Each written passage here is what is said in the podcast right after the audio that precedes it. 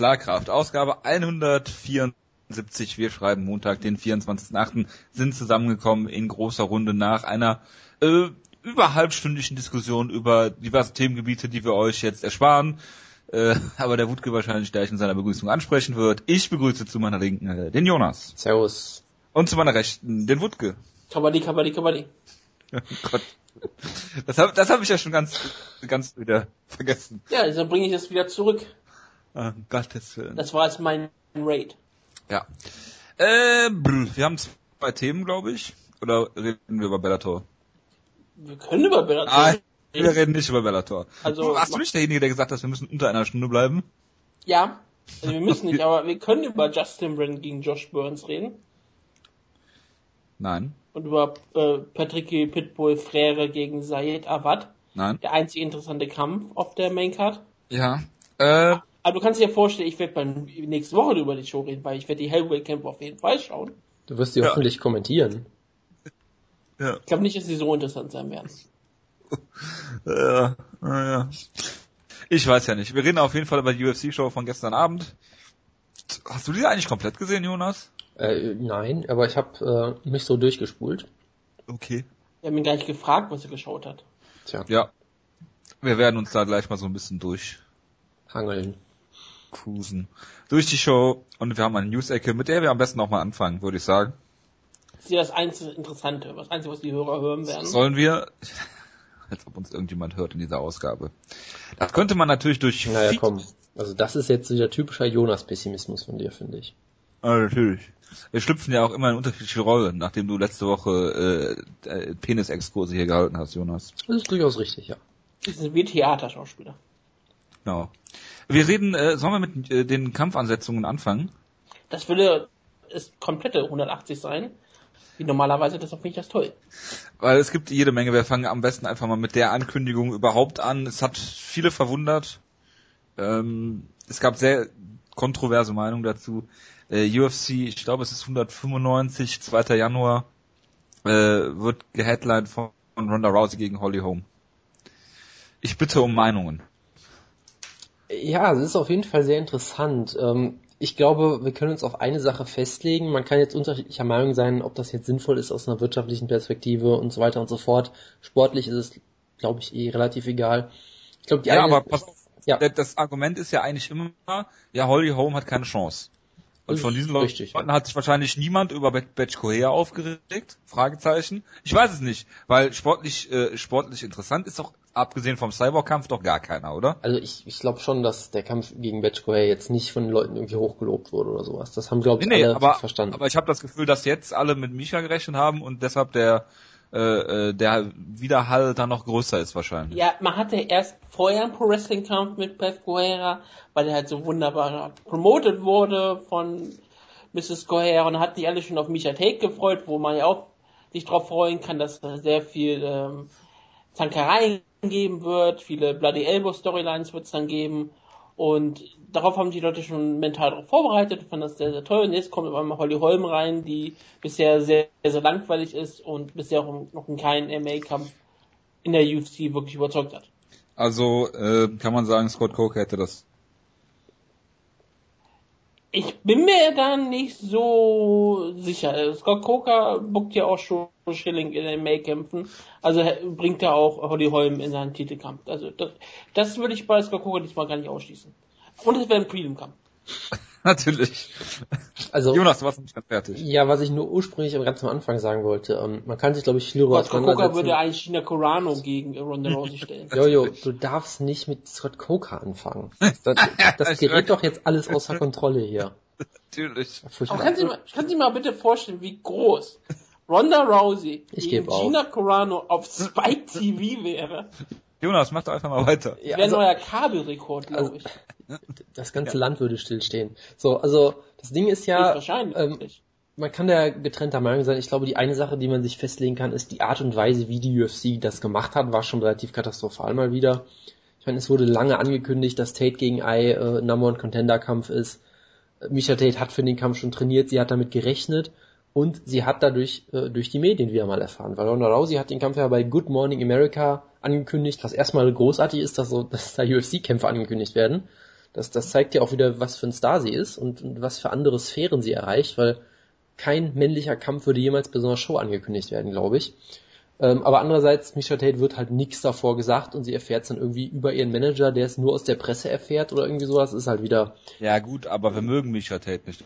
Deshalb gönnen wir ja das doch. Ach so, oder? verstehe. Also ich wollte damit halt nur sagen, es ist wieder sehr typisch von der UFC, solche Entscheidungen einfach zu treffen, ohne irgendwem Bescheid zu sagen. Das, das Geile fand ich ja noch daran, entschuldige, dass ich kurz unterbreche, ja, dass ja, wie gesagt, es war ja angesetzt als ein Title Eliminator, Misha Tate gewesen, Jessica I, war wirklich so promoted worden. Und dann kommt später die Aussage von Dana White, na gut, wir haben ja Take gegen äh, Rosie schon ein paar Mal gesehen, deswegen brauchen wir das nicht mehr zu machen. Ja, macht doch Sinn. Nee, also, Aber warum buckt sie dann ein Title Eliminator? Ja, es ist, äh, naja. Also ich meine, die eine Sache, die du halt bei Misha Tate sagen kannst, ist, sie hat sich den, den Titelkampf rein sportlich dahingehend verdient, dass sie vermutlich zwei Hätte Top sie einen Penis und hieß sie Raya Faber, würde der Titelkampf stattfinden. Also ich sag mal so, sie hat vermutlich auf jeden Fall zwei Top 10 Gegnerinnen besiegt. Sarah McMahon war damals sicherlich Top 5, Jessica L vielleicht sogar auch. Ne, von daher rein sportlich hätte sie sich ihn verdient, Holly Holm absolut gar nicht. Aber hey, so ist es halt. Und äh, es gab halt viele Spekulationen dazu. Es gab halt Leute, die gesagt haben, ja, Rosie hat, macht noch zwei Kämpfe und ist dann fertig mit der Karriere, deshalb musst du den Kampf jetzt machen. Ja, das, das sagen die seit zehn Kämpfen schon. Und du vor allem jubelst das hier immer wieder hoch. Ist das so? Ich, ich dachte, Woodke wäre das, der das immer erzählt. Sie wird ja ein riesengroßer Hollywood-Star. Die wird ja, ja, ja klar. Filme jetzt drehen. Klar, sie wird äh, Entourage 2 und 3 wird sie noch mitmachen und dann geht's ganz steil bergauf. Nee, also das ist halt die eine Sache. Die andere Sache ist, was äh, Woodke auch im Cyber schon schön geschrieben hat, Holly Holm wird äh, 34 sein, wenn der Kampf stattfindet. Das heißt, du kannst jetzt auch nicht sagen, ja, Holly Holm braucht noch zwei, drei Jahre ich glaube, es gibt schon das Gefühl so, wenn sie es jetzt noch nicht gepackt hat, wird sie es auch nie mehr schaffen und sie war halt bisher eine große Enttäuschung. Deshalb, ich, ich kann mir sehr gut vorstellen, dass sie sich einfach gesagt haben, hey, wenn, wenn wir Holly Holm jetzt gegen Sarah Kaufman stellen, dann verliert ihr den Kampf und dann ist alles kaputt. Und wir müssen den Kampf machen, solange Holly Holm noch unbesiegt ist, weil dann können wir es halt immer noch verkaufen. Du kannst halt immer noch das so hypen, äh, gerade für Leute, die die Kämpfe nicht gesehen haben, was sogar ein Vorteil wäre, glaube ich, wenn du die bisherigen Kämpfe von Holm nicht gesehen hast kannst du den Kampf halt super hypen, Rousey gegen die unbesiegte Boxweltmeisterin. Das hat wenigstens so eine Headline, die du hast. Das äh, hat so einen guten Aufhänger. Ob das jetzt sportlich relevant ist, ob sie eine Chance hat, ist ja vollkommen egal. Ähm, ne, weil Rousey kann vermutlich mit jeder Gegnerin ziehen. Die kann, könnte gegen, gegen eine äh, Puppe kämpfen, also, also Schaufensterpuppe. Es würde immer noch sich gut verkaufen, bestimmt. Aber es ist, kaufen. Äh, auf jeden Fall, ja. Ich, ich würde das auf jeden Fall dann kaufen. Äh, ich muss ja Maximum unterstützen. Und ähm, aber ich, ich glaube schon, dass das fort, durchaus vorteilhaft sein kann, wenn du halt dieses nette Narrativ hast. Ich meine, Rousey gegen unbesiegte Boxfeldmeisterin klingt immer noch besser als Rousey gegen, was weiß ich, Alexis Davis oder sowas in der Art damals. Ne? Von daher, ich denke schon, dass du den Kampf dadurch gut verkaufen kannst. Und ich meine, es ist Rousey, Rousey ist ein Riesenstar, der Kampf wird so oder so gigantisch groß. Von daher, ich kann es irgendwie verstehen, dass sie es machen, aber die Art und Weise, wie sie es gemacht und kommuniziert haben, war halt mal wieder ziemlich katastrophal. Und dass die UFC Holly Holm gegen Rousey stellen wollte, merkte man ja schon damals bei dem vorletzten Ronda Rousey Pay-Per-View, wo Holly Holm in den UFC-Debüt im Co-Main-Event stand. Genau. Und, und, damals haben sie sich nämlich sehr viel Promotion gegeben und danach, nachdem der Kampf so oh, scheiße ja. war, gab es ja den zweiten Kampf von Holly Holm, der dann komplett begraben wurde von der UFC eigentlich, kann man fast schon sagen. Ja, das wirklich, ich erinnere mich noch dran, wie in Vorlauf für UFC 184 haben Michael Bisping und ähm, wer ist der andere nochmal? Ähm, Dominic Brian Stan, nein, Brian Stan, oh, haben die ganze Zeit ähm, Holly Holmes Boxen äh, thematisiert und haben auch gesagt, oh, wie kann ihr Striking gegen Ronda Rousey aussehen? Im Vorlauf zu der Show war das ganz groß immer ein Thema und danach war es komplett fallen gelassen. Erstmal. Jonas hat ja auch gesagt, dass Ronda Rouseys Boxen besser ist als das von Holly Holm.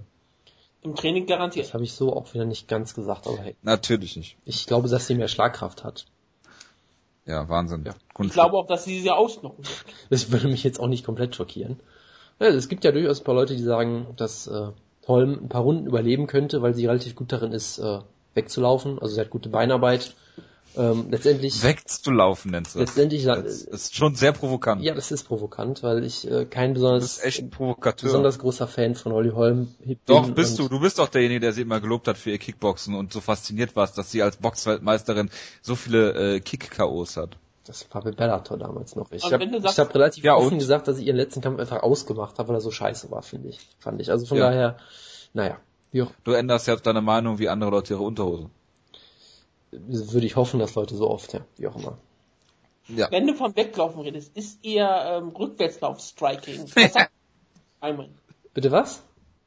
Was sagt Patrick Wyman zu ihrem Rückwärtslauf? Äh, es ist relativ schlecht, weil sie beim Striken, glaube ich, immer nach vorne läuft, was eigentlich genau das Gegenteil ist von dem, was du machen willst in dem Fall. Aber wenn sie gut im Weglaufen ist, dann wird das doch relativ schwierig, ähm, Ronda Rousey zu treffen, wenn sie nicht schlägt, wenn sie rückwärts. Ja, sie kann gut Ja, weglaufen, sie kann gut weglaufen, ohne zu schlagen, glaube ich. Das ist so ein bisschen das Ding. Ja, ist doch okay. Das reicht doch. Also sie hofft, dass Ronda Rousey müde wird. Also das ist auf jeden Fall besser als das, was alle anderen Gegnerinnen bisher gezeigt haben. Ist- Es Alexis ist besser, Davis. als in sie reinzulaufen. Besser ist es, glaube ich, besser als einen Takedown zu versuchen, Misha Tate mäßig. Das stimmt wohl, ja. Also ich will Misha Tate nicht nochmal sehen gegen Ronda Rousey. Ey, Diskamusch hat sie fast submitted. Ja, das will ich auch nicht nochmal sehen. Gib ihr halt Holly Home, meinetwegen. Ob das jetzt gut kommuniziert ist oder nicht, ist mir relativ scheißegal, ob Misha Tate davon aus der Presse erfahren hat oder nicht. Also, ich würde jetzt nicht sagen, dass ich Holly Home Fan bin, aber es ist mal, ist halt mal was Neues. Und ich finde es auf jeden Fall, es ist ein hundertmal besseres Match als gegen Batch Cohea. Ja, das äh, steht ja überhaupt nicht zur Debatte. Das ist vollkommen Doch, klar. das steht für manche schon zur Debatte. Das- Hat sie mal alles durch. Olympische, olympische Ringerin, ähm, eine Boxweltmeisterin, was gibt's denn noch, was, was sie kämpfen müsste? Es gibt doch diese eine Judokarin, die sie ein bisschen Marina Shafir. Ja, das ähm, wäre ja ähm, ein Heel-Term einer Four Horsewoman, das glaube ich eher nicht, dass so passiert. Und falsche Gewichtsklasse, glaube ich. Ja. Ja, keine Ahnung. Wie gesagt, mich interessiert eigentlich nur der Cyborg-Kampf, aber das bin ja nur ich. Egal. Das Komm. bist nicht nur du. Das ist, glaube ich, jeder, aber egal. Nein. Es gibt doch Leute, die, die immer Ronda Rousey kennen. Ah, Der, der, der Kampf dich nicht, sondern die, die Ronda, das Ronda Rousey-Ereignis. Genau, die Show. Das interessiert mich auch. So wie Mike Tyson-Kämpfe früher. Jedenfalls, äh, Co-Main Event, äh, Jona Jedrzejczyk gegen äh, Claudia Gadelia. Die perfekte Feminismus-Show. Absolut. Ich habe heute irgendwas. Was? Ach ja, reden wir auch darüber, dass äh, hart aber fair aus der Mediathek gelöscht worden ist, Jonas. Ähm, äh, äh, ja, ich bin da sehr begeistert von. Nein, ich kann da überhaupt nichts zu sagen, weil ich diese ganze Debatte nicht verfolgt habe. Warum nicht? Bist du für oder gegen Zensur?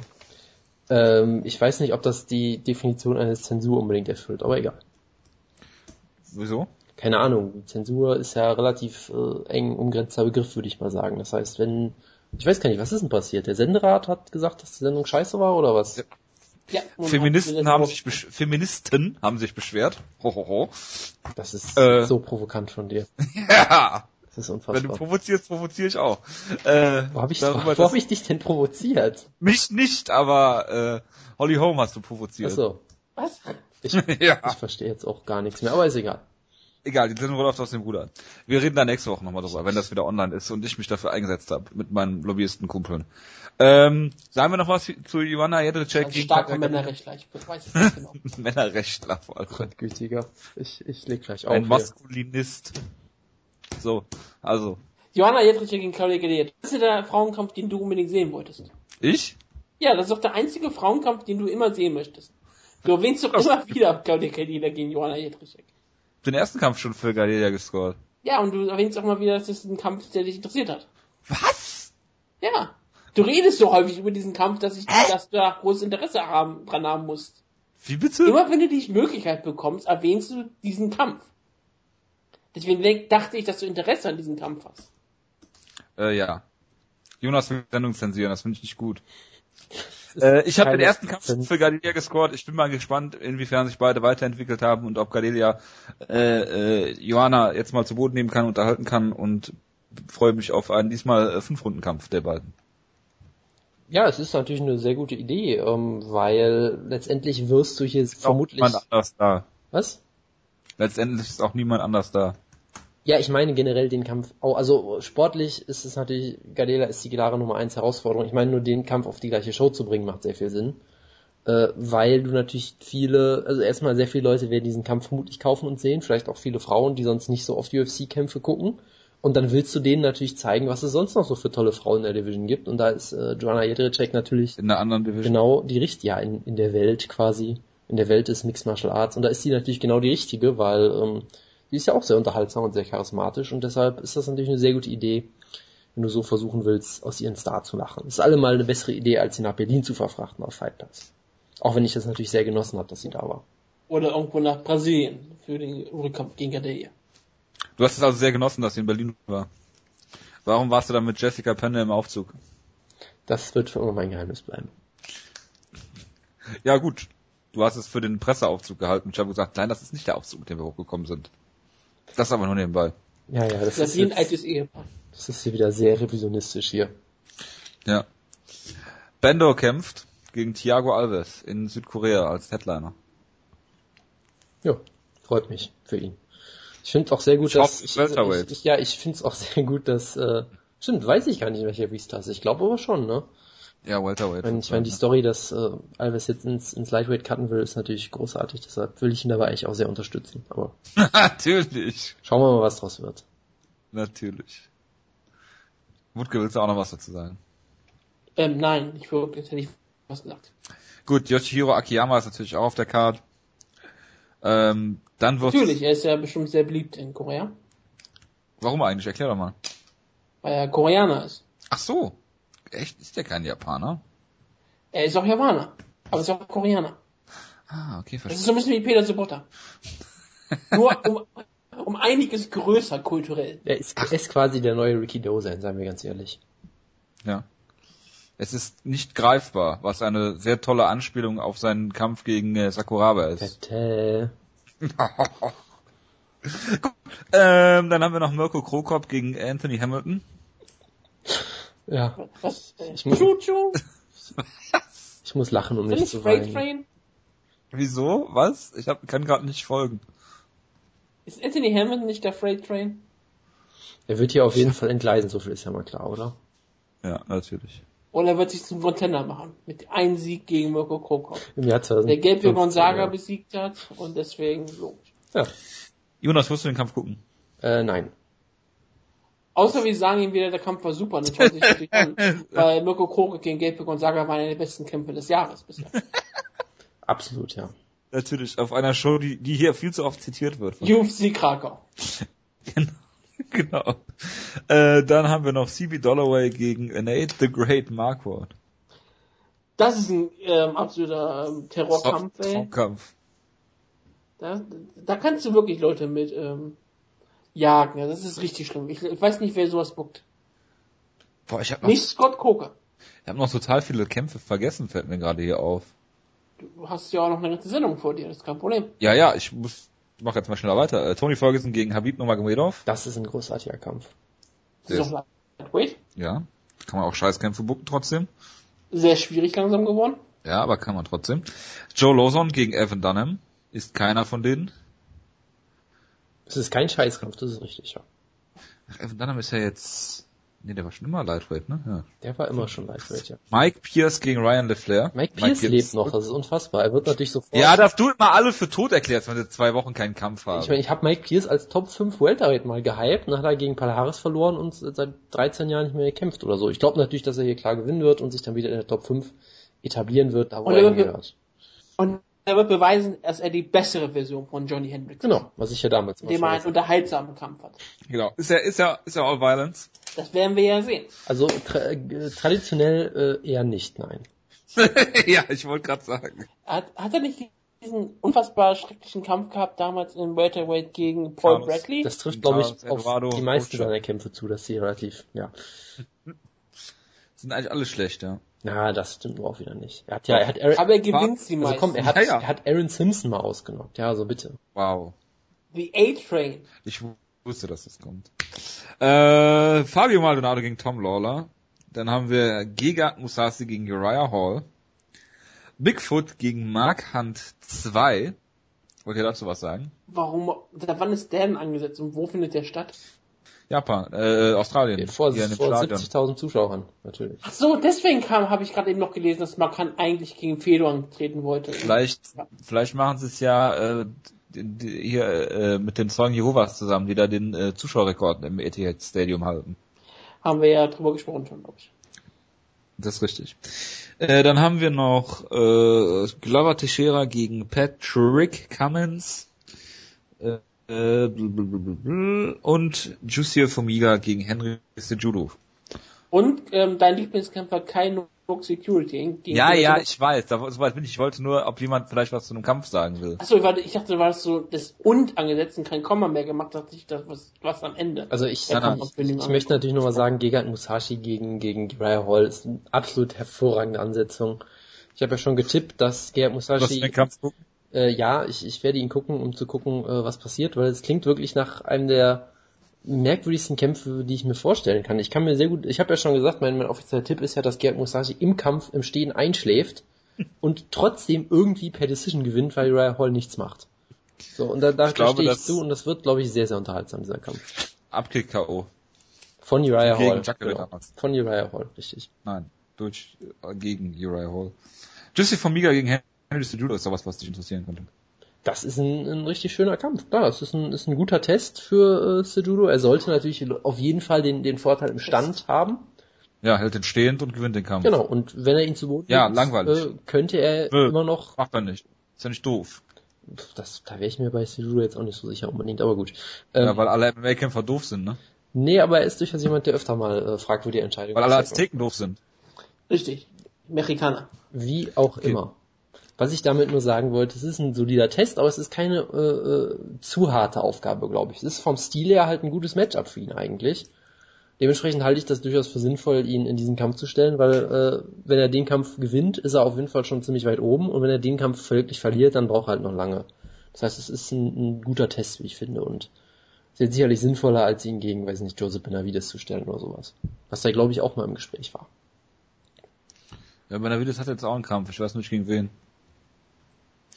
Äh, Gegen, gegen Bagotinov, oder? Ah, ja, stimmt, gegen Bagotinov, ja. Dann haben wir noch äh, Gian Vellanti gegen Anthony Perroche. Traum, Traumkampf. Traumkampf. Das ist so mit das Beste, was du in der Heavyweight buchen kannst. Ja. Dann hast du natürlich noch Kyle Noak, Security Inc., wie eben schon angesprochen, gegen Peter Sobotta. Warum sie ihm, wie ist er noch, Sergio Moraes nicht geben? Keine Ahnung, aber gut. Das würde zu viel, Dann- zu viel Sinn machen. Haben wir schon über Michael Bisping gegen Robert Whittaker gesprochen? Nein. Ja, bitte. Wutke, das ist doch prädestiniert für dich. Ist bestimmt ein ziemlich unterhaltsamer Kampf. Michael Bisping ist ein solider Striker, Roger Whittaker lockt Leute brutalst aus. Und ich hoffe, das wird er mit Michael Bisping auch tun. Ich meine, Ist- er kann seinen Status als Nummer 8 im Middleweight irgendwann sehr genau unterstreichen. Hervorragend. Meinst du, er schafft das, äh, mit dem Sieg über Bisping auf 8 zu springen? Ähm, ich müsste gucken, wenn er alles überspringen müsste. Kevin Gastelum ist ja schon nicht mehr da. Gegen Musashi müsste nur gegen Royal Hall verlieren und dann wäre er an Michael Bisping vorbei an die Nummer 8, ja. Sehr gut. Würdest du ihn höher ranken, wenn er noch weiter gewinnen würde? Ich glaube, wenn er immer weitergehen würde, würde er irgendwann auf Nummer 1 gerankt sein, ja. So, so funktionieren Rankings so, jung. Achso, ich dachte, er, er kann nicht über Platz 8 hi- hi- äh, hinauskommen bei dir. Das wird schwierig, es wird schwierig, weil Nummer 7 ist Tim Kennedy. Ah, okay. Steve Kennedy kämpft auch gegen Richard Walsh auf der Karte. Gut, dann schließen wir Und, damit. und das ist Stephen Kennedy. Ah, das weiß ich nicht. Das weiß man nicht so ganz. Jonas, möchtest du dazu was sagen, ob er Steve oder Steven heißt? Äh, nein. Danke. Ich verzichte gerne. Gut, dann möchtest du bestimmt was zu Mr. Tschetschenien, äh, Akman äh, Amerikani sagen. Akman Amerikani heißt er jetzt mal. Akwan. Ah, ich nenne ihn nur noch Mr. Tschetschenien. Ja, Mr. Tschetschenien ist äh, durchaus ein angemessener Name aktuell, leider. Er hat sich, er hat seine Seele Wieso leider? Ja und? Hat seine Hast du was anderes erwartet? Äh, natürlich nicht, er ist MMA-Kämpfer. Ich meine, Alexei Gustafsson hat's ja auch gemacht und äh, ich sollte Und Niklas Backström mit Maschinengewehr. Alles, was ich bisher über diesen Kerl gesagt habe, wird noch wahr. Ja, wir, wir haben dich ja damals auch schon aus Press Road zensieren müssen. Ja äh, scheinbar eh, dass Ja. der, Running Gag heute Und scheinbar habe ich recht gehabt. Die Geschichte wird mir recht geben. Zensurkraft. Sollten wir vielleicht mal erklären, worum es geht. Ähm, ja, äh, die, die drei äh, Leute haben sich, wie schon so viele andere, zu, zur großen Freude von Patrick Wyman, der da mal einen Artikel auf Deadspin drüber geschrieben hat, ähm, wie, zu, wie zuletzt auch Frank Mir und ähm, Verdum, Fabrice Verdum. genau, haben, äh, sind nach Tschetschenien gekommen. Manuel Char. um, ja gut, der ist ja nochmal eine ganz andere Liga, um äh, für den Wieso? für den netten Herrn Kadirov, dem, weil äh, dem eine, glaube ich, unendlich lange Liste an Menschenrechtsverletzungen und sowas vorgeworfen wird, äh, um da äh, bei ihm zu gastieren, eine MMA-Show besu zu besuchen, mit äh, Maschinengewehren zu posieren damit der sich als starker Mann äh, im, im, in der Region inszenieren kann und zeigen Also kann, was er für ein toller Hecht ist. Leute durchaus Cojones. Das ist jetzt die Frage. Also äh, sie werden halt gut dafür bezahlt, dass sie da hingehen, äh, wird man Führt. Reebok dazu, dass Leute mit Diktatoren und Waffen posieren müssen. Das ist durchaus ein interessanter, interessanter Gedankengang. Ich glaube, sie würden es auch so machen, weil du nimmst halt immer extra Geld, was du kriegen kannst, würde ich mal vermuten. Weil Ja. die UFC-Kämpfe auch Nutten sind irgendwie. Das hast du jetzt wiederum gesagt. Absolut, Das, Das ist eine Frage. Das ist eine, das ist eine Aussage. das Ich habe ja hier, äh, das kommt auf die Betonung an. Ich habe das jetzt hier äh, mal äh, als Hot Take. verstehe. Das ist äh, der Take. Selbstverständlich, wir kaufen ihren Körper für Unterhaltungszwecke. Also natürlich sind es nur, Ja, es ist das älteste Gewerbe der Welt. Pankration. du nun Sex hast oder Preiskämpfe, ist doch völlig egal. Natürlich. Kommt Gut, dasselbe wir weiter. Wir, wir schweifen wieder ab. Ja, beides, Leicht. beides vollkommen ehrbare Professionen. Ich weiß gar nicht, was ihr habt. Ja. Gut, Jonas, bitte, du wolltest noch was Ja, sagen. nee, Über also Dein Lieblingskämpfer. die kriegen halt viel Geld dafür bezahlt, dass sie da mit Maschinengewehren posieren und einen Urlaub machen. Also ist natürlich klar, dass die das alle annehmen. So. Und dass sie halt diesen MA-Events ein gewisses Flair vermitteln, weil da so große Stars da sind. Ja, und, Ist der Die größten Stars Europas, Brasiliens Und wer- und Amerikas. und wer kann keinen Flair ver vermitteln, wenn nicht Mr. Tschetschenien? Und ich meine, es sind ja nicht nur solche abgefragten Leute aus Schweden. Wie gesagt, angesprochen schon. Frank Mir, anerkannter Weltmeister. Fabrice Verdum, den liebt die ganze MA-Welt. Und natürlich auch so ein Saubermann wie Chris Whiteman ist da schon. Was, was ist denn mit äh, äh, hier, äh, was soll ich jetzt sagen? Jetzt habe ich den Faden verloren. Ist äh, Jonas, ist Mr. Äh, Tschetschenien jetzt der finnisch oder kurdischstämmige Bomber? Nein, diese Ehre wird für immer Francis Camon vorbehalten sein. Niemand anderes wird diesen Namen jemals tragen können. Er ist der Bomber der Nation. Schlagkraft. Natürlich. Ja, Joe Lewis muss sich auch posthum umbenennen. Ähm, der kann auch nicht mehr so genannt werden, weil es gibt nur einen Bomber, es ist Francis Camon.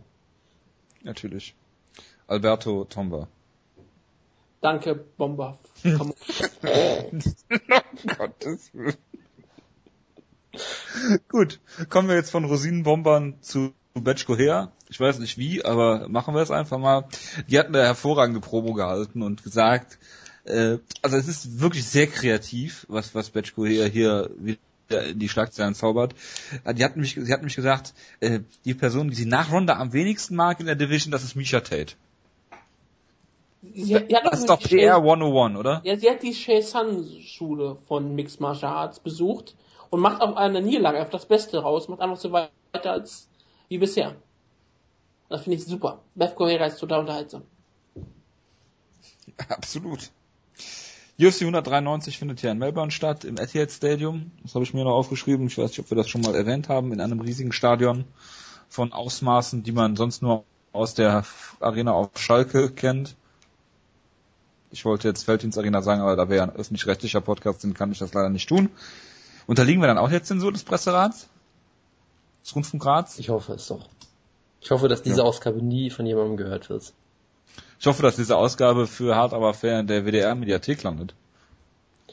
Das wäre super, weil wenn wir wenn der ARD Mediathek landen, haben wir auch immer sehr viel mehr Zuhörer. Das Aber ist wir werden, aber wir werden sofort depubliziert natürlich. Das ist natürlich der Nachteil dabei, ne? aber Ach so, ich dachte, du sagst jetzt deportiert. große Reichweite. Ich bin voll dafür.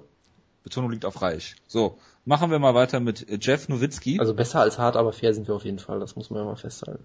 Ist jetzt auch kein, Ja, kein wir- hoher Maßstab. Wir podcasten ja gerade parallel. Ist das so? Kommt das nicht jetzt montags? Ich habe keine Ahnung. Ich habe sowas noch nie in meinem Leben geguckt und werde es hoffentlich auch nie tun. Sowas. Ach so, Und kann trotzdem sagen, dass wir besser sind, ohne es zu kennen, natürlich. natürlich. Wir sind besser als alles im deutschen Fernsehen.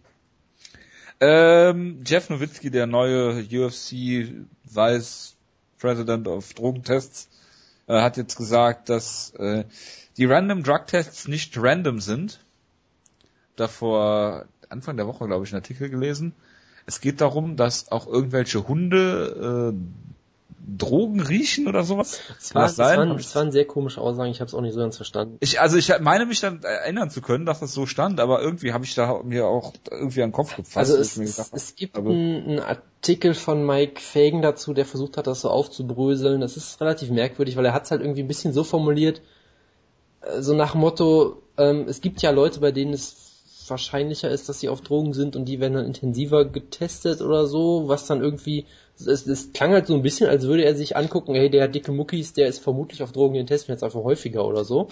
Also es war so ein bisschen komisch, weil äh, ob du jetzt einfach sagst, wir testen ein paar Leute mit einer höheren Wahrscheinlichkeit, aber es ist trotzdem noch random, oder ob du einfach dir gezielt Leute raussuchst, weil dann ist es halt kein Random-Test mehr. Also es war alles so ein bisschen komisch und generell äh, sind, sind viele Aussagen von diesem Herrn manchmal so ein bisschen verwirrend, wie ich finde, aber gut. Aber dafür ist er da. Hat er nicht jetzt auch erwähnt, dass die IVs jetzt zwei Jahre Sperre... Genau, das wäre der nächste Punkt gewesen. Ich freue mich schon auf das nächste Dose Aldo-Interview zu dem Thema. Ab 1.10. Äh, ist es so, dass wenn jemand mit einer äh, IV oder einer, wie, wie nennt sich das, Infusion, Infusion. auf Deutsch, ne? äh, erwischt wird, äh, gibt es zwei Jahre Sperre. Dazu möchte ich sagen, dass es im MGM Grant äh, Infusionen gibt für Leute, die äh, Auswirkungen der letzten Nacht haben, zur Rehydration gegen Kater. Ja, irgendwie muss man ja wieder irgendwie Geld im Casino verlieren. Was? Dafür muss der fit sein. Ach so, ich dachte, man ist da mit IV im Casino am einarmigen Banditen. Das könnte man vielleicht sogar tun. Das wäre ja richtig cool. Wieso sollte, man kann ziemlich viel im Casino tun. Ja, vielleicht machen sie das, erlauben sie das ja. Lass rauchen im Casino. Das ist ja beeindruckend. Ja. Und Chris O'Desty durfte da mal nicht, durfte mal nicht kämpfen am Casino. Nee, nicht, war nicht Das war nicht. Chris. Das- äh, wie, das wie der andere Pole, welcher war das? Was? Martin Held, Genau, Maschinenheld. genau, hervorragend. weil er noch nicht 21 war. Ach ja, Das alte Bellator. Ja. Scott Coker hätte gesagt, Martin Held kämpft heute Nacht. Nee, das hat Dana White gesagt. Dann hätten sie ihn am Parkplatz vor der, vor, vor dem Casino kämpfen lassen. Richtig. Das. Oder direkt im, im Gefängnis. Hier steht Rumble Johnson.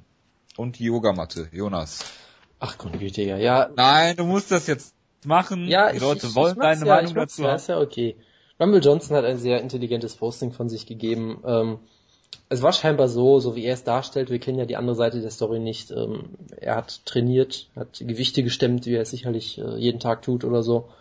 Ist ja, Mit seinen Szenen. Und es, es gab dann eine Frau, scheinbar, die, äh, die die Frechheit besessen hat, sich erdreistet Sie hat, hat. sie hat sich erdreistet, auf einer Yogamatte Übungen zu machen, obwohl sie nicht attraktiv war für Rumble Johnson, was ja sowieso äh, eine Frechheit ist eigentlich. Solche, Das, solche äh, Frauen sollten sich gar nicht in der Nähe von Rumble Johnson aufhalten, das, das geht ja gar nicht. Das ist richtig. Nee, aber äh, sie hat dann scheinbar den, den Ehrenkodex eines jeden Fitnessstudios verletzt und sich mit ihrer Yogamatte... Yoga bei Athleten zu machen, das geht Nein, nein, sie hat sich mit, mit der Yogamatte in, den, in die Nähe äh, der Gewichte Wichte. äh, ja, äh, verfrachtet. Und das geht natürlich gar nicht, das, das kann man nicht machen. da bin ich bei Rumble Johnson. das, das mag auch durchaus sein, dass es so einen gewissen Kodex gibt, dass das, äh, dass es durchaus getrennte Bereiche gibt. Ich weiß jetzt nicht, ob die Reaktion darauf jetzt unbedingt angemessen ist. Spoiler, nein. Ja, äh, in einem Land, wo man wegen jedem Scheiß eine Verfolgungsjagd mit Schießerei hat, ist das ja wohl absolut angebracht. Ja gut, ich weiß nicht, ob das jetzt der Maßstab sein sollte, aber gut. Auf jeden Doch. Fall hat Rumble Johnson sich äh, darüber sehr aufgeregt und hat dann diplomatisch wie eh und je scheinbar, wie gesagt, das ist laut eigener Darstellung, also man würde ja denken, dass er sich noch in so einem guten Licht wie möglich präsentieren möchte. Eigentlich hat er nach eigener Aussage die Matte genommen und durch das Gym geschmissen. Und da fragt man sich natürlich, wenn die Frau... Manchmal wurde noch drauf formuliert, dass die Frau noch drauf war auf der Ja, Matte. genau, er hat Später- genau, also unterm Arsch weggezogen. Ja, also das wurde, glaube ich, in dem Facebook-Posting so ein bisschen offen gelassen. Aber die Frage ist halt, wenn die Frau auf der Matte steht und eine Übung macht und dann als nächstes schmeißt sie die Matte weg, ist halt die Frage, wo ist die Frau dann in der Zwischenzeit. ne? Also, Ja gut, das ist wie so eine Tischdecke, die Ja, genau. auf einem vollbedeckten Genau. Tisch, die man so und wegzieht. sie bleibt dann... Da ist halt die, da muss man halt Ja, aufpassen, dass die Frau komplett so wie sie da steht stehen bleibt. Genau. Ja, Und also, sie ist Yoga, sie ist also sehr gutes Gleichgewicht, also wird es wahrscheinlich funktioniert haben. Wenn er das schafft, finde ich toll.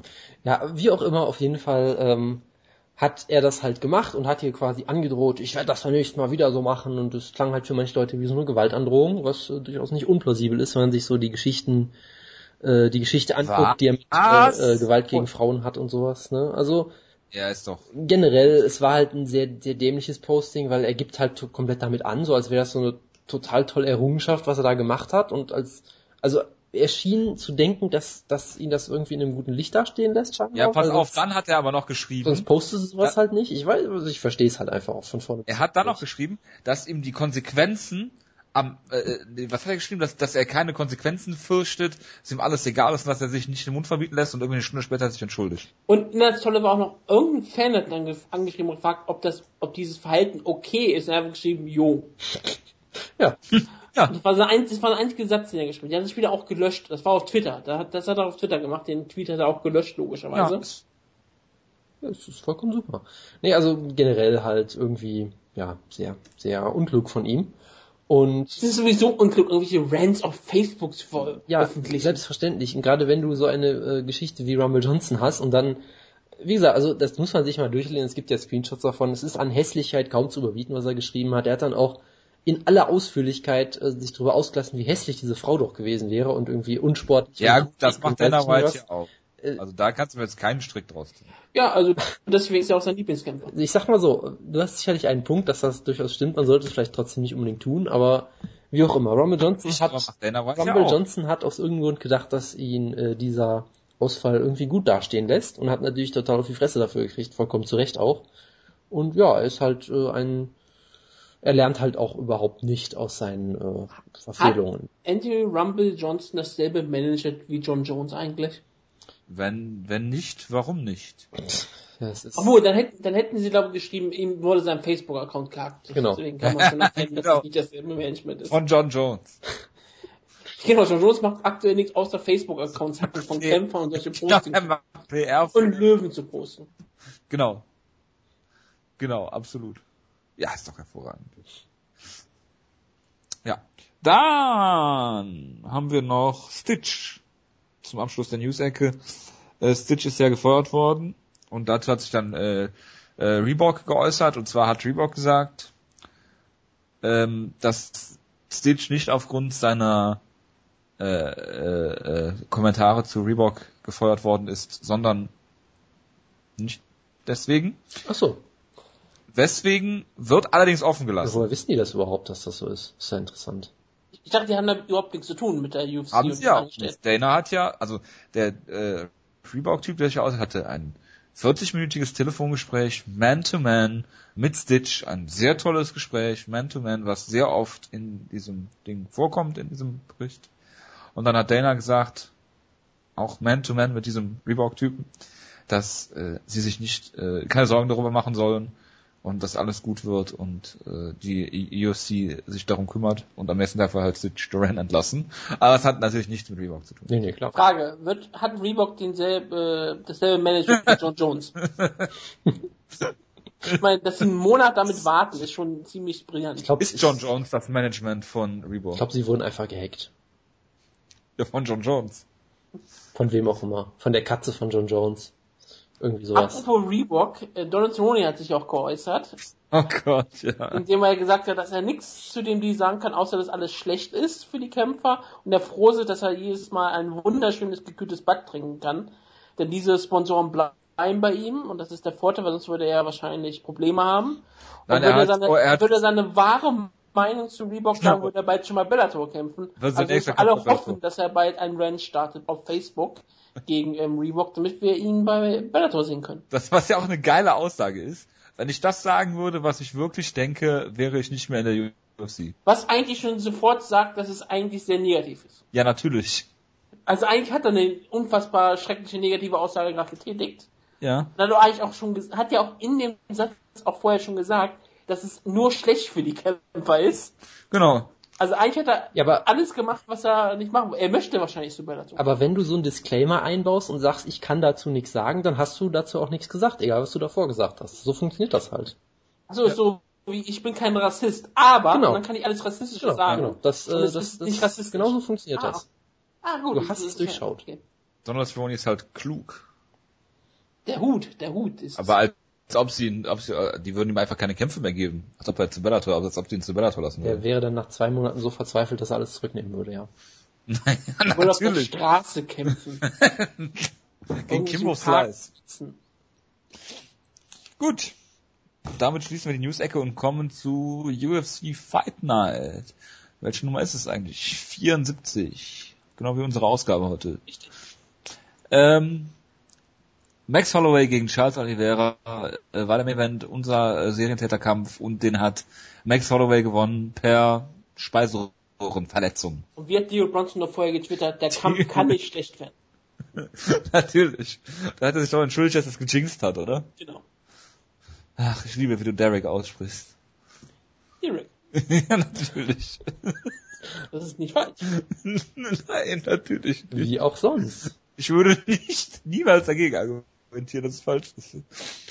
Oh, wenn der Sohn von Chris Tuchscher Derek heißen würde, aber das wäre die absolute Apokalypse. Zwischenscher. Ja, das wäre noch besser als Legend Bergman. Egal.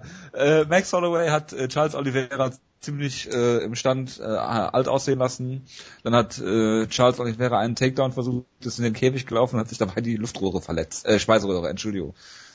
Die Speiseröhre hat einen äh, Riss, Riss in der Speiseröhre. Ein Kleinriss. Genau, also ist die Verletzung scheinbar, ich weiß jetzt nicht, wie man Speiseröhrenverletzungen äh, behandelt, aber es scheint nicht so schlimm zu sein, wie sie ursprünglich aussah. Ich meine, es, es sah ja sehr, sehr heftig aus, wie sie ihn da auf der auf der Trage da abtransportiert haben mit mit Hals Krause und so weiter. Er hatte scheinbar vorher schon eine kleine Nackenverletzung gehabt, die er sich im Training zugefügt hat. Die natürlich die Commission nicht interessiert hat. Ja, und da gab es natürlich dann schon viele Verschwörungstheorien, auf die wir jetzt nicht weiter eingehen werden. Nein, das hat im Vorlauf gereicht. auf die wir nicht weiter eingehen werden, keine Sorge. Und ähm, dadurch ist es halt so gewesen, dass seine Nerven mehr oder weniger nicht gearbeitet haben und er konnte sich zeitweise nicht bewegen. Was bei MMA-Kämpfen nie besonders eine schöne Sache ist, sage ich mal so. Generell keine schöne Sache. Ich weiß, aber bei diesem Sport ist es natürlich wirklich so, dass wir alle darauf warten, dass sowas irgendwann passiert.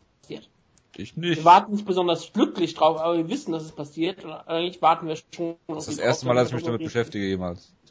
Danke. Dass äh, jemand paralysiert wird in einem Mixed Martial Arts Kampf. Für meine äh, äh, schlechten Träume diese Nacht bist du verantwortlich. Das bin ich doch eigentlich immer. Gut, das denkst du dir jeden Abend, glaube ich, oder? Ja. Jonas, da hatten, wir hatten ja schon mal die Diskussion über Alexander Emelianenko in unseren Träumen. Oh ja, das, das ist auf jeden Fall ein Bild, was ich jetzt nochmal zurückbringen möchte. Das ist unser Seelenteam. ja, bitte, Jonas. Ja, also, was, was soll man zum Kampf groß sagen? Ich meine, Max Holloway sah am Stand gut aus und dann war der Kampf vorbei. Ich meine, er hat schön, Ja, aber Max Holloway ist doch der größte Verlierer von dem Kampf eigentlich, oder? naja, er hat jetzt Ich glaube, der die, größte Fehler ist derjenige, der eine kaputte Speiseröhre hat. Ja, Charles auch, Oliveira. Ja. Ja, Ich meine, hey, er hat die Siegesserie von Conor McGregor eingeholt jetzt. Hat jetzt genauso viele Siege am Stück wie McGregor, das ist doch wunderbar. Nicht ein weniger? Ich dachte, er hätte, ich dachte, die hätten beide sechs gehabt und Aldo sieben oder so. Kann aber sein, dass ich Conor mich McGregor hat ihn mit gerissenem Kreuzband besiegt. Ach, Aldo ist, ja, Entschuldigung, dann, dann hast du recht. Aldo war die sieben. Okay, Ich meine, es wäre so gewesen.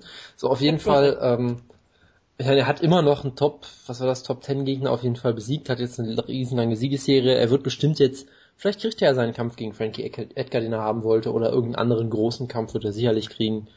Von daher, Ja, was ist denn ein großer Kampf außer Frankie Edgar? Ich meine, Frankie Edgar hat, äh, wird wahrscheinlich so äh, da gehalten, um ihn, um ihn dann äh, äh, dann eventuell für Jose Aldo gegen Conor McGregor zu zeigen oder umgekehrt. Chad Mendes will sie nicht gegen stellen, äh, wahrscheinlich. Ricardo Lamas hat, glaube ich, einen Kampf, wenn ich mich nicht irre. Äh, und das war's dann fast auch schon. Ja, es ist, es ist dünn, da hast du recht, er ist halt schon so weit oben, aber er wird halt auf, er wird halt natürlich wie ein Sieger gebuckt aus dem Kampf, von daher es ist, Ja, es ist halt slowly at the top, Jonas, das es ist halt, du. ist halt blöd natürlich für ihn, weil er wollte natürlich auch ein Finish zeigen und er sah bis dahin ja wirklich beeindruckend aus auch. Ja, aber ein richtiges, beeindruckendes, schönes Finish, wie auch immer. Von daher, äh, weiß ich ja genau, Ricardo Lamas kämpfte gegen Diego Sanchez. Ach, ja, stimmt. oh, meine Güte. Ja, So, so, super. soll nicht Frankie Edgar bald gegen jemanden kämpfen? Nein, nein, die halten ihn doch äh, Standby. Warum macht man nicht einfach so, dass man Frankie Edgar gegen Max Holloway auf die UFC Das verstehe 194 ich auch nicht. Sollen sie bucken und dann nehmen sie halt äh, Frankie Edgar raus aus dem Kampf im Zweifel. Falls es dann passiert, genau. Und sonst haben sie halt immer noch Max Holloway, wenn der gewinnen sollte. Und dann hast du Frankie Edgar gegen Max Holloway als Number One Contender Kampf. Hm, wäre, wäre sinnvoll. Und den. Titelshot bekommt dann Diego Sanchez. Ja, weil das würde auch am meisten Sinn machen, denn sonst würde er nicht weiter weggegangen. Natürlich. Und da muss das Eisen spießen, solange es heiß ist. Und Diego Sanchez Eisen ist schon lange nicht mehr heiß, auch wenn es wieder aufgewärmt wird. Ich meine, Conor McGregor hat schon mal einen Kampf gegen Diego Sanchez einfach gebuckt und äh, irgendwann wird es den Kampf auch geben, das ist doch vollkommen klar. Und dann hat er ihn geduckt. Also das ist ganz klar. Natürlich. Oh Gott. Gut. Ich glaube, mehr müssen wir zum Main Event auch nicht sagen, oder? man kann nicht viel zu diesem Main Event sagen. Man sah sehr schöne Kö ähm, Schläge zum Kopf von Max Holloway, das ist ja seine große Stärke und mehr gab es ja im Kampf nicht. Und ich glaube, die Verletzung, die sehr irre aussah, wo er dann scheiße aufstand und Max Holloway nicht wusste, was er tun sollte, also schlug er noch ein bisschen auf ihn ein. Und als er dann abgebrochen wurde, ist Max Holloway natürlich jubelnd durch die Gegend gelaufen. Hätte Charles Oliveira das besser sellen müssen, indem er noch ein paar Schläge von ähm, äh, Max Holloway kassiert, um ihn over zu bringen? Um ihn over zu bringen, hätte er vielleicht sofort irgendwo K.O. gehen sollen. Ja. Das wäre am einfachsten gewesen. So hätte auch die Verletzung kaschieren können. Natürlich. Gut. Die er schon vorher hatte, wie wir angesprochen haben. Ja. Im Vorlauf. Ja. Äh, Common Event. Neil Magny hat sich äh, eindrucksvoll zurückgemeldet gegen Eric Silver. Ähm, ich habe den Kampf ein bisschen gespult und muss sagen, das ist halt was passiert, wenn Eric Silver äh, seine Kraft konservieren will und äh, nicht alles in die erste Runde wirft. Dann sieht er halt ziemlich alt aus und wurde von Neil Magny die größte Zeit des Kampfes äh, kontrolliert, dominiert und äh, Dr. Greg Jackson hat es leider anders gesehen. Er hat den Kampf 30-27 für äh, nee, 29, 28 für Eric Silver gescored. Ja, es ist leider ein anderer Greg Jackson, aber äh, es ist ein tolles Scorecard auf jeden Fall. Ich, ich fand auch diese Aussage so toll, weil Eric Silver, glaube ich, so in den ersten 40 Sekunden kaum was gemacht hat. Und dann hat Brian Stan ja auch gesagt, ja, er, er, er kämpft jetzt endlich klug und äh, teilt sich seine Energie auf. Und dann kam, glaube ich, die erste Aktion von Eric Silver, was ein wilder Spinning Elbow war, der so wild ist, dass er ohne Fremdentwirkung einfach umgefallen ist. Ja, genau, ich erinnere mich. Und das war einfach toll. Da habe ich gedacht, ja, das ist Eric Silver. Und du hast halt wirklich gesehen, er hat, er wirkte viel für viele Leute sehr, sehr schwach. Ich fand halt einfach, du hast gesehen, dass er mit der Reichweite nicht zurechtkam. Und ja, er hat vielleicht ein bisschen versucht, äh, sich seine Energie aufzuteilen, hat dadurch halt zum Großteil einfach nichts gemacht. Während äh, Neil Magny halt seine Reichweite gut ausgespielt hat, gut mit Jabs und so weiter gearbeitet hat ich fand halt in dem Kampf irgendwie so absurd, dass sie sich, das, das wirkte fast schon so, als hätten die so ein Gentleman's Agreement, dass jeder in pro Runde einen Takedown dem anderen zeigen darf oder so. Ich weiß nicht, ob das genau hinkommt, aber irgendwie gab es ja immer einen Takedown. Also in Runde 1, es gab halt diesen, diesen, ja, diesen Ausrutscher von, äh, von Eric Silver, dann war halt Neil Magny on top in der Side Control, dann ist Eric Silver aufgestanden, hat Neil Magny sofort zu Boden genommen in die Side Control. Und irgendwie gab es in jeder Runde, glaube ich, mindestens einen Takedown pro Kämpfer und es sah irgendwie sehr merkwürdig aus. Sandy Mackie hat halt ein paar Mal, hat er halt die Distanz für äh, Eric Silver gestoßen, das war dann auch nicht ganz so clever. Aber äh, prinzipiell war es schon eine relativ solide Leistung von ihm, gerade wenn man sich überlegt, ich meine, er hatte eine unfassbar dominante Niederlage zuletzt, wo er sicherlich äh, körperlich keinen Schaden genommen hat, aber das wird sicherlich trotzdem mental auch nicht ganz einfach zu sein, gewesen sein. Seelenverletzung. Genau, eine Seelenverletzung, Kampf, in dem du keinen einzigen Schlag landest oder sowas über sieben Minuten, das ist schon sehr bitter. Ähm, hat das hier wunderbar gemacht, hat hier auf jeden Fall einen gefährlichen Gegner besiegt, keinen Elite-Kämpfer auf jeden Fall, weil da fehlt es Eric Silver dann doch an zu vielen Ecken, äh, an, am Feinschliff, sage ich mal, als dass er jetzt ein Elite-Kämpfer wäre. Aber er ist auf jeden Fall gefährlich. Er ist ein gefährlicher Grappler. Er hat im, im Stand ist er gefährlich und er hat diese Aufgabe, wie ich ja, fand, äh, klar Charlie Brenneman aus. Sehr gut. Äh, nein, er hat ihn submitted. Äh, er hat diese Aufgabe sehr gut gemeistert, wie ich fand, und das war eine solide Leistung von ihm. Ja. Hast du jetzt viel zu lange darüber geredet? Verzeihung. Dafür darf Wutke über seinen Lieblingskämpfer und Team Schlagkraft Ehrenmitglied Patrick Cote gegen Josh Bergman reden. Ja, Patrick Cote hat versucht, ein Weltklasse-Ringer zu sein. Es hat nicht wirklich so funktioniert. Josh Bergman hat alle seine Takedowns gestoppt. Also haben sich in der dritten Runde einfach gesagt, okay, wir stellen uns jetzt beide an den Käfig, haben eine komplette komische Beinhaltung und schlagen uns einfach die Fresse ein. und am Ende hat dann Patrick Cote das Beste rausgezogen und hat ähm, Josh Bergman ausgenockt. Seit wie vielen Jahren war es dein erster K.O.-Sieg? Ich vermute seit 27 Jahren. Ja, ich guck mal die Q. Ach ja. Gut. Sein letzter K.O.-Sieg war gegen Gustavo Machado bei ja. Amazon Forest Combat 2 in Manaus, Brasilien. Ja, nein, ich meine in der UFC. Ah, gegen Drew McFedries. Oh, bei der, bei der Swick gegen Berkman Card 2008. Drew McFedries, einer der legendären Kämpfer, der hat ja mal gegen ähm, Professor Xavier Fupper-Programm gekämpft und ihn brutal ausgenockt. Und deswegen war er ja auch bei UC Undisputed. Nee, bei U doch, UC Undisputed, den ersten Teil. War das der Kampf? 2009 war er da drin. War das der Kampf, wo Professor X Mount gepullt hat? Das hat er in irgendeinem UFC-Kampf auf jeden Fall mal gemacht. Das ist der einzige Grund, warum ich den Typen noch kenne. Ich weiß es nur, ich erinnere mich immer an ihn, weil er diesen großartigen Namen hat. Ich kenne nur Dr. X von äh, How I Met Your Mother. Ähm, ja, aber er hat einen Kampf gehabt, Drew McFedries, jetzt vor äh, neun Tagen. Hat er gegen äh, Tony Gibt's Parker, genau, gewonnen. Aber ja, ähm, Patrick Ray hat mich sehr gefreut. Er ist damit ein absoluter All-Violence-Kämpfer. Und ich sag mal so, ich würde ihn gerne gegen Matt Brown sehen, aber Matt Brown ist glaube ich ein bisschen zu hoch für ihn. Er ist jetzt 5 und 2, seitdem er in die UFC zurückgekommen ist. Ja. Und seit Das- er ist auch in, also seit er in zweiter weggekommen ist, meinst du?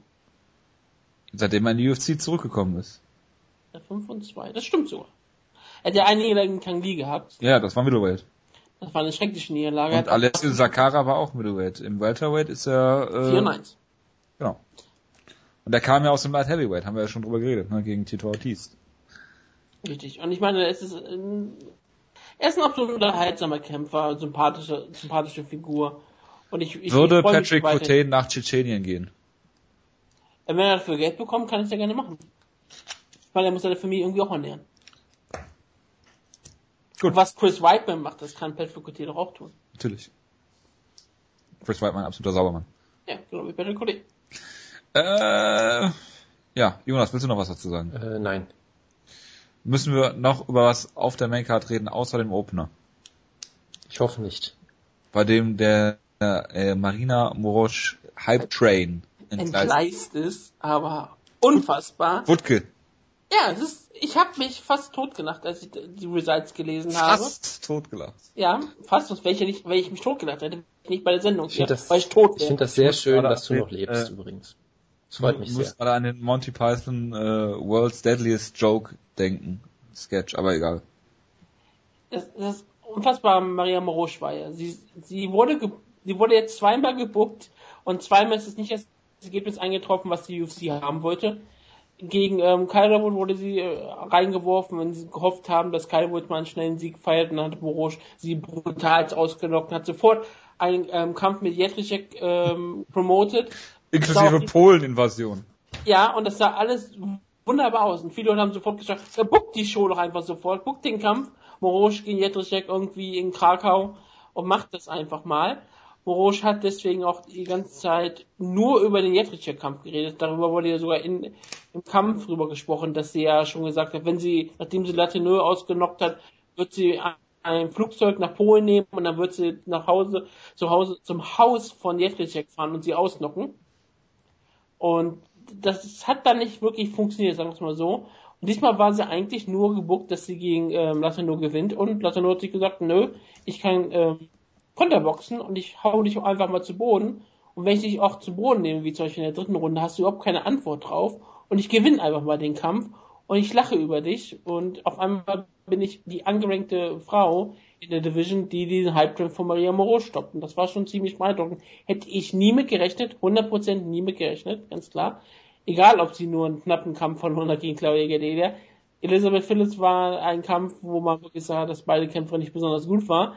Aber seitdem ist sie in zwei Gewissheiten runtergegangen. Rakosi ist eine solide Boxerin, aber halt keine gute, gute Mixed Martial Arts Kämpferin. Die hat sie besiegt, jetzt hat sie Maria Morosch besiegt. Auf einmal muss sie ziemlich hoch gerankt werden, fast schon. Oder Maria Morosch hat einfach ähm, Joanne Calderwood an einem Tag erwischt, wo alles schief lief. Wir werden das ja in der Zukunft jetzt sehen. Für die UFC ist es relativ tragisch. Morosch wollten sie äh, ganz klar pushen. Warum auch nicht? Sie ist jung, attraktiv, Russin, da geht alles, äh, kann man alles mitmachen. Und sie hatte ihre Fehde Jung, attraktiv und Russen sind also drei Attribute, die du brauchst in der UFC. Ja, ist- wenn die UFC das mag, das ist doch sehr gut zu promoten. Und die hatte Was ja, würde denn Scott Coker aus Maria, äh, äh, Marina Aber Morosch Stell machen? mir die Schlemenko-Videos vor, nur mit Feminismus und, und, und, und Ja, das wäre Und ich, perfekt. ich hoffe auch mit dem gleichen männlichen Übersetzer natürlich. Natürlich. Nein, natürlich nein, eine russische Frau mit, mit starkem Dialekt. Verstehe. Natürlich. Diesen starken russischen Akzent, so wie Lana, als sie, in der, als sie noch hier war. Aber egal. Ja, das hätte man danke. promoten können. Und ähm, jetzt geht das ja natürlich nicht. Jetzt muss man gucken, was man mit Morosch macht. Ich bin dafür, dass sie wieder in Krakau eingesetzt wird. Oder UFC, Ukraine mit, mit ähm, Ukraine. ja, U, I want Ukraine. Mit, Ja. mit Nikita Krylov im Main Event oder wie? ja klar, weil die UFC Donbass Show mit ähm, Nikita Krylov im Main Event wird ein Riesenerfolg. Es ist die Show für den Frieden. Und Nikita Krylov ist jetzt ein, bald auch ein Main Eventer und ist sowieso ist ein hochgerankter Kämpfer und einer der größten. Ist der eigentlich gerankt mittlerweile? Nein, Warum nicht? aber er wird inzwischen gerankt werden, hoffe ich doch. Wood Rankings? Also von mir wird er gerankt werden. ja, mach ich doch. Hat jetzt drei Siege in der Light Heavyweight Division. Eigentlich muss man ihn fast ranken. Und er sah nahezu unbesiegbar aus. Kurze Frage, Wutke. Äh, Was findet eher statt? UFC Ukraine oder UFC Belgien? Also ich würde eher sagen UFC Hawaii, das hat ja schon ähm, ähm, Max Holloway gefordert. Finde ich gut, dass du der Frage ausweichst. ja, das, aber ohne mit der Wimper zu tun. Was denn mit UFC Mauretanien? Ich bin da, ich bin da sehr politisch engagiert. Ich sage, Nikita Krylov nebenbei ist bei mir Nummer 12 und ist jetzt absolut ein Top 10 Light Heavyweight. Und das Problem ist, dagegen kannst du nicht, dagegen kannst du nicht argumentieren. Was ist denn da los? Ohne Worte. Wir haben über Nikita Krylov Kampf noch gar nicht geredet, aber wir reden trotzdem über Nikita Krylov, weil so ist der Krylov. Das ist der Krylov-Effekt. Wir reden gleich über die berühmten Nikitas der Geschichte, Khrushchev und Krylov. Ähm, gut, dann schließen wir die Maincard damit ab, kommen zu Frankie Perez gegen Sam Stout und da muss ich den Jonas fragen, Jonas, du hast letzte Woche schon intensiv über Penisse geredet, heute musst du über Eier reden. Ist das so? Ja, hat Frankie Perez Eier? Ich habe den Kampf ja leider nicht gesehen, deshalb kann ich dazu überhaupt nichts sagen. geht's auch nicht? Ja, ich, ich habe das, ich hab das nur im Nachhinein mitbekommen, muss ich sagen. Er hat ja, er hat ja scheinbar sehr schnell gewonnen, hat dann gesagt, ja, ich habe jetzt keinen Bock mehr. Hat seine Karriere beendet und äh, laut Michael Bisping zeugt das scheinbar davon, dass er kein echter Mann ist, weil ein echter Mann würde so lange weiterkämpfen, bis er irreparable Gehirnschäden hat oder so. Genau. Also Apropos irreparable Das äh, wird, sogar best, das wird sogar ziemlich gut. Das war ja im Ach, Nachhinein. Du wolltest über Rudi Völler noch reden. Genau, es war ja so ein- wirklich im Nachhinein. Dominic Cruz hat erstmal Frankie Perez gelobt dafür, dass er gesagt hat, okay, wenn du merkst, dass der Körper das nicht mehr mitmachen kann und die Familie ist wichtiger, es spricht eigentlich für einen echten Mann dafür, dass er aufhört. Du kannst äh, Sam Stout nicht innerhalb einer halben Minute ausnocken. Und dann hat äh, Michael Bisping sofort angesetzt und gesagt, ja, hier, äh, eigentlich spricht das für, dass er keine Cojones hat und ein echter Mann kämpft sofort weiter und das ist richtig schlimm. Und dann hat, ähm, ähm, wer ist die, Miss Bryant, Karen. weiter, weiter gefragt. Die heißt Susanne. Dann hat sie weiter gefragt, ähm, was ist mit Sam Stout? Soll man vielleicht Sam Stout seine Karriere beenden? Hat sofort Bisping gesagt, nein.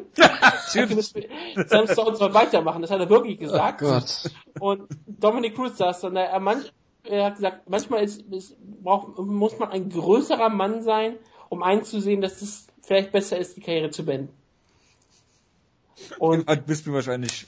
ja, aber wie gesagt, ein deutsches Volkslied hat uns angelogen, es gibt nicht nur einen Rudi Völler und er heißt Michael Bisping. Ich fand, also das Zitat ist ja, he hasn't got cojones, dass das ein sehr britischer Satz ist. War als erstes mir in den äh, Sinn gekommen, dass Amerikaner he doesn't have cojones sagen würde. Und Rampage Jackson würde sagen, he don't have cojones. Das nur nebenbei. Aber ja, es ist, es ist äh, auch, was sagen wir dazu? Ich finde es ja völlig in Ordnung, dass ein Mensch seine Karriere beendet, wann immer er es möchte. Ach so, natürlich. Wir sind auf jeden Fall, wir unterstützen das. Ja, Ich meine, selbstverständlich. 26, aber meine, wenn du nicht sagst, du verdienst nicht genug Geld, deine Familie sagt, ähm, solltest du vielleicht einen normalen Job suchen und es ist körperlich sehr anstrengend, dann ist es vielleicht besser, seine Karriere auch wirklich zu beenden. Und er hat aber trotzdem noch eingeräumt, dass er sagt, er könnte jederzeit wieder zurückkommen, äh, denn er wird weiter trainieren, aber er weiß nicht, ob er weiter nochmal ähm, kämpfen wird. Und wenn er nochmal die Chance sieht, kann er nochmal zurückkommen. Und wo auch nicht. Ja, aber er muss sich ja nicht vor Michael Bisping rechtfertigen, sondern jeden Morgen in den Spiegel gucken und sich äh, fragen, ob das das Richtige ist. Solange er doch klar denken kann, anders als Michael Bisping. Nachdem, wenn er seinen Kampf gegen Roger Pitziger gehabt hat. Ja. Frag mal bei Matt Hamill oder Dan Henderson nach. Oder Team Hoffmann. Hä? Was? Ich habe jetzt Leute genannt, die Michael Bisping ausgenockt haben. Ich meinte jetzt gerade Leute, die Gehirnschäden. Das habe ich mir fast gedacht. Wieso hat Timo Hoffmann denn Gehirnschäden? Hast du die mal Gespräche von ihm gehört? Kannst du ausschließen, dass er vorher schon so war? Okay, das kann ich nicht. Ja, also. Ich habe eine sehr starke Vermutung, dass er vor den Klitschko-Kämpfen noch ein relativ intelligenter junger Mann war. Ja, Gott. Natürlich. Ja gut, Gary Goodrich ist natürlich noch so ein anderes Beispiel. Aber gut. Machen wir mal weiter mit Philippe Arantes gegen Yves Jabouin.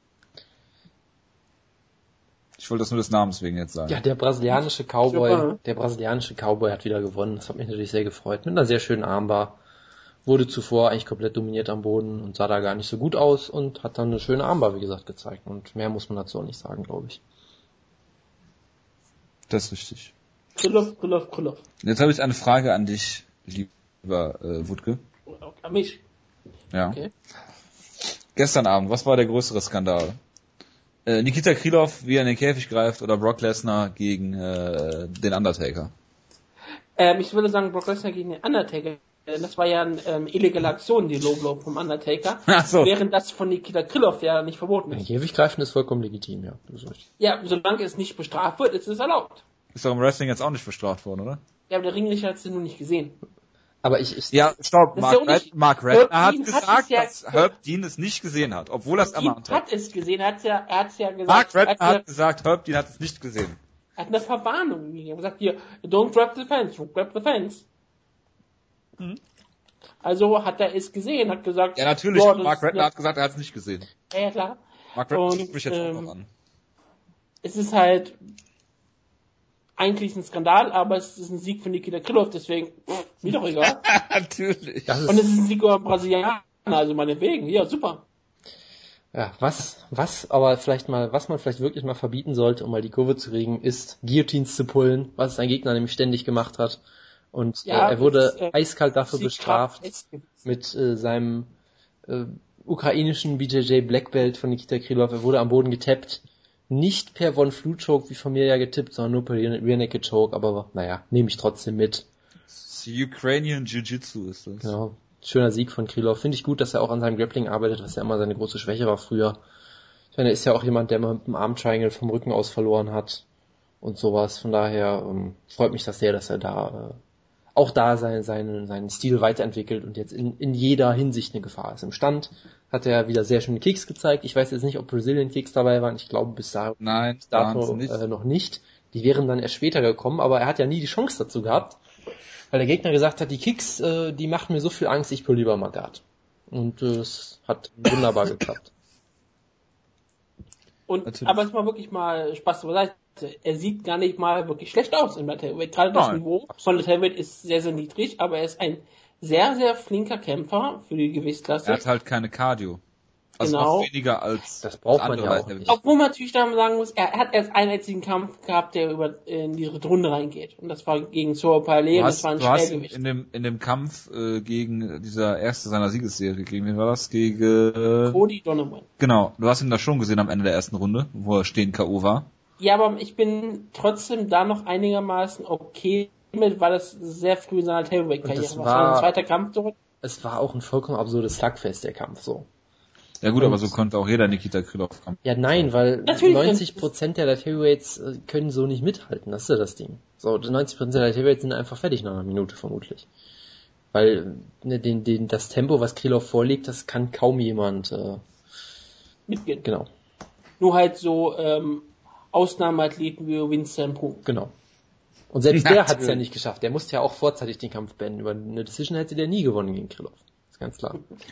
Aber wie gesagt, Krylov sieht wirklich gut aus. Sein Striking ist äh, eigentlich ziemlich solide und es ist Light Heavyweight. Das muss man immer wieder dazu sagen. Es ist Light Heavyweight. Das ist die Und ist ein aktuell in der UFC sind Kämpfer wie Ili Latifi, Rafael Cavalcante, Jan Blachowitz und Fabio Maldonado vor ihm gerankt. Vollkommen zurecht. Das ist das ist das untere Gewichtsniveau dort. Sollte man ihn gegen Ilya äh, Latifi bucken? Ich bin dafür, dass er eigentlich gegen jemanden kämpft wie ähm, Little Knock jetzt. Ja. Jan Blachowitz. Krylov gegen Shogun, komm. Krylov gegen Rampage Jackson. Krylov gegen Maldonado. Krylov gegen Cormier wurde auch sehr viel bei Twitter gefordert. Ja, aber das, das, den Absolut, Kampf ja. wird Cormier nicht wollen. Der kommt ja nicht gegen an, gegen die Cardio. Natürlich. Natürlich. So viel zur äh, Krylov Mania. Gut. Ich verstehe immer noch nicht, warum der auf einmal so gehypt wird in amerikanischen Twitter. Aber meinetwegen. Er hat's verdient. Er ist Nikita Er Krylov. ist eine, Kult, er- er ist eine Kultfigur. Ist doch vollkommen offensichtlich. Ja, ist halt schlecht. Ja, aber gut. Nicht schlecht. Er, er, ist, er ist schlecht, aber gut. Das ist ja das Tolle daran. Wenn er gewinnt, ist er meistens ziemlich gut, wenn er verliert, ist er meistens relativ furchtbar und er ist immer unterhaltsam. So, Ja, es passiert immer irgendeine Scheiße in seinen Kämpfen. das ist vollkommen richtig, ja. Und er ist irgendwie der einzige, das Heavyweight, der unter äh, 30 ist. Ja, aber weit unter 30. Ne, wer war es noch? Nee, Zukunft ist Krillov. Gian Vellanti? Nee, nee. Alex Gustafsson? Was? Gibt's nicht noch einen unter 30? Ist nicht dieser neue Camper unter 30? Genau. Ja, Mischa Sirkunov. Sirkunov, der, der debütiert ist, der bei Extreme Couture trainiert, ist Um Gottes 28. Willen. Ja. Das ist dann der nächste Jüngere. Ja, Die beiden also können also gegeneinander kämpfen. Hervorragend. Und sein Gegner, den er hatte, Daniel the Werewolf of Texas Jolly, ist auch gerade mal 30. Sehr gut. Gut, dass wir das noch aufgeklärt haben. Fand den Namen so schön. Das habe ich mir fast gedacht. Gut, äh, ich glaube, wir sind am Ende. Willst du noch über den Kampf reden, den du noch gesehen hast? Das Nein. Kalides King Chris Beal. Nein, nein, nein. Es gab da schon mal die schlechteste Nein. Scorecard aller Zeiten. Ja, aber nein. Nächste Woche äh, melden wir uns zurück mit äh, Mighty Mouse gegen John Dodson und Arlovski. Bellator. Review von Schwergewichtskämpfen. Ja. genau. Ross Pearson gegen Paul Felder steht hier noch auf der Karte. Beastin 25-8 gegen Jan Blachowitz. Oh, das ist ja ein Traum. Wings gegen Joe Diesel Riggs. Das liest sich sehr gut. Das ist eher, ein, das ist ist eher ein so Albtraum, schrecklich. ja, aber gut. Ich, ich, ich liebte ja den Trailer für Arlovski und Frank Mir untersetzt mit einem Lied namens The Contender. Ja, passt doch perfekt. Ja. Das sind halt absolute Contender. Ich fand auch wirklich die Bildqualität bei Arlovskis Kämpfen so grandios. Ja, da war immer das Licht so hell und es war alles nicht HD. Es ist traumhaft. Arlovski Ansprüche. kommt aus einer ganz anderen Ära. Ja. Anders als Frank Mir, der ist, Der ist ein Young Man. der ist zeitlos. Äh, ist Frank Mir nicht vor äh, Andrei Arlovski in der UFC de debütiert? Ja, Das aber macht er Zeit. ist zeitlos. UFC 34, ne, und war Andrei Arlovski. Das ist halt Heavyweight, ne? Das ist noch, ähm, Nee, UFC 28 ist Andrei Arlovski. Andrei Arlovski ist länger in der UFC. Wusste ich zum Beispiel überhaupt nicht. Ich habe gedacht, der wäre ähm, nicht so lange da gewesen. Gut, damit, Ich habe die Shows alle gesehen, das macht es noch viel schlimmer. ja, das auf jeden Fall. Gut, dann äh, würde ich sagen, äh, schließen wir die Ausgabe für diese Woche. Ist leider etwas über eine Stunde geworden, aber dennoch hoffe ich, dass ihr euch einigermaßen unterhalten gefühlt habt, ihr beiden Hörer, die ihr das hört. Schreibt bitte Feedback. Hallo Daumen auf Gaia. Genau, hallo Freakman. Ich weiß, ich bin mir sicher, dass auf Guy die Show hören wird, weil er hat ja. Also vermute ich, dass er auch gerne ein Review hören wird. Simone Spike könnte es auch äh, hören. Ja, aber der ist unwichtig. Er wird der Ich nächste. meine, den mögen wir ja alle nicht. Also deswegen. Ist das so? Also, Ich grüße ich, einfach. ich, ich sag, ich sag das jetzt einfach so, damit er vielleicht sich aufregt und Du provozierst ange, angewidert Feedback schreibt. Ich grüße an dieser Stelle einfach Patrick. Ich, ho ich hoffe, dass er Ah. so auf, sich aufregt wie Anthony Rumble Johnson. nochmal. Natürlich. Ich grüße an dieser Stelle einfach Patrick. Wer ist Patrick? Ja, von Ground and Pound Der Patrick. Patrick. Ich weiß, wer Patrick ist. Gut, ich grüße alle, die mich hören. Schreibt iTunes-Bewertungen. Ach, danke. genau. Schöne Grüße auch nach Heidenau. Und äh, bleibt sauber. Wir hören uns nächste Woche. Bis dahin, eine schöne Woche. Macht's gut. Ciao, ciao.